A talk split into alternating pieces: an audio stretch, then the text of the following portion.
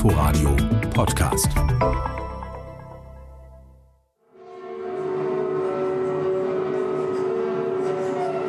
Das Setting ist schon mal gut. Fünf Podeste stehen ringsum mit etwas Abstand zueinander an den Wänden, für jeden Musiker bzw. Musikerin eines.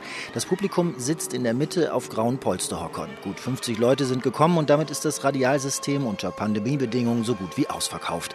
Also los geht's. Mit der Soundkünstlerin Elsa Mballa und Klangschalen und ein paar Beats. Dann kommt die elektrische Zither von Leopold Hurt dazu. Mohammad Reza Mortasavi schlägt einen irren Rhythmus auf der Duff, eine Rahmentrommel, die ein bisschen aussieht wie ein großes Tambourin. Dann unisono spitz und erschütternd die schräg schöne Klarinette von Mona Badburiai und der völlig abgefahrene Gesang von Golna Shaya, die manchmal vom Singen in ein schnelles rhythmisches Atmen, ja Stöhnen überkippt.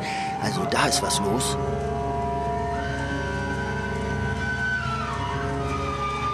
Der Sound kommt von links, von rechts, von vorne, von oben. Dann springen die drei Videowände an, zeigen Shots von Menschen mit Blumen, von Pferden, Hunden, Wäldern, Rauch, ein Buch über starke Frauen, Regen.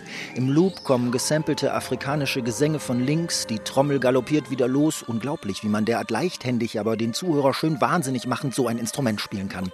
Die Zither grätscht von rechts rein mit irgendwas Undefiniertem, was an Experimentalmusik erinnert. Dann steht die Klarinettistin auf und reckt ihr Instrument, als spiele sie den Mond an.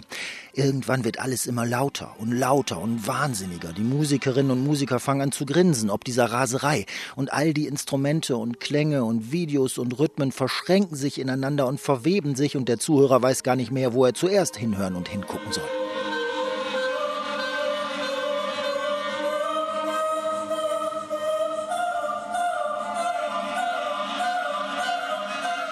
Das gelobte Setting vom Anfang erweist sich im Laufe des Konzerts übrigens als doch nicht so gut. Die fünf sitzen so weit weg voneinander. Man sieht, wie sie sich leise zunicken zum Einsatz, sich kurz anlächeln, wenn was schief geht oder besonders gut klappt, aber wie eins wirken sie so distanziert nicht.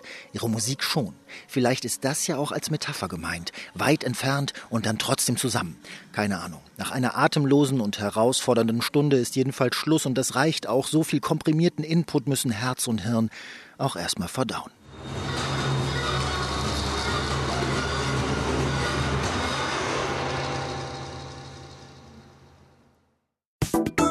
Inforadio Podcast.